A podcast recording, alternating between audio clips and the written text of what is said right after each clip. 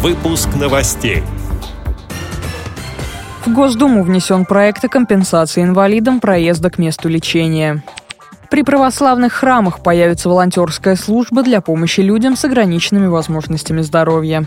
Хор Тюменской местной организации ВОЗ отметил юбилей. По итогам сезона 2016 лидерами в футболе 5 на 5 в России стали спортсмены из Московской области. Далее об этом подробнее в студии Дарьи Ефремова. Здравствуйте.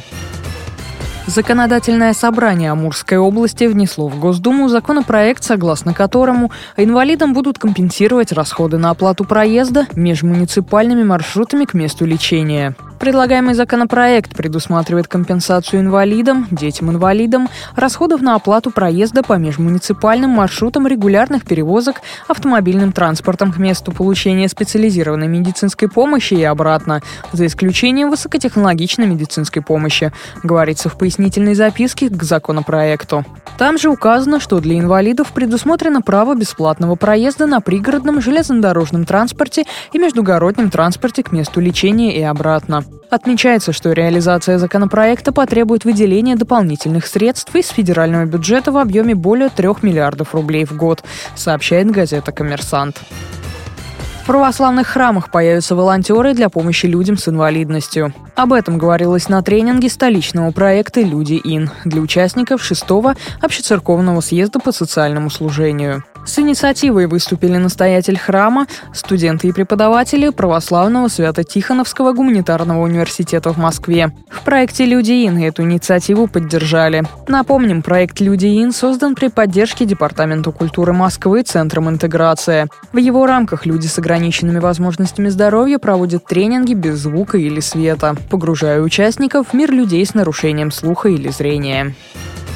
Хоровому коллективу «Самоцветы» Тюменской местной организации Всероссийского общества слепых исполнилось 35 лет. Сейчас в его составе 11 человек, старший из которых Элевтине Абдаладзе недавно исполнилось 78 лет. Коллектив, которым руководит Василий Выходцев, неоднократно становился лауреатом и призером многих конкурсов и фестивалей. На торжественном вечере в Центре медицинской и социальной реабилитации Пышма юбиляров поздравила председатель Тюменской региональной организации ВОЗ Галина Тунгусова.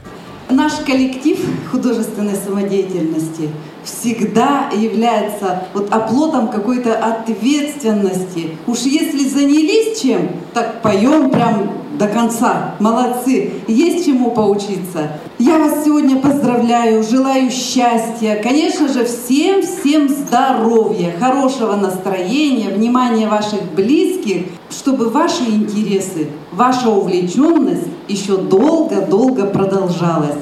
Участники коллектива получили от региональной и местной организации ВОЗ, а также от администрации Тюмени ценные подарки. Радио ВОЗ присоединяется к поздравлениям и желает коллективу самоцветов творческих успехов и благодарной публике. Благодарим за предоставленную информацию общественного корреспондента Радио ВОЗ, пресс-секретаря Тюменской областной организации ВОЗ Ирину Алиеву. В Ешкарале завершился второй этап чемпионата России по футболу 5 на 5. Как сообщает общественный корреспондент радио ВОЗ Мурат Амаров, третье место заняла команда из Дагестана. На второй ступени пьедестала почета – представители Московской области. Лидеры – жители Республики Мариэл. По итогам сезона 2016 бронза досталась нижегородцам, серебро у марийцев, золото в руках футболистов Московской области. С этими и другими новостями вы можете познакомиться на сайте Радио ВОЗ. Мы будем рады рассказать о событиях в вашем регионе. Пишите нам по адресу новости собака ру. Всего доброго и до встречи.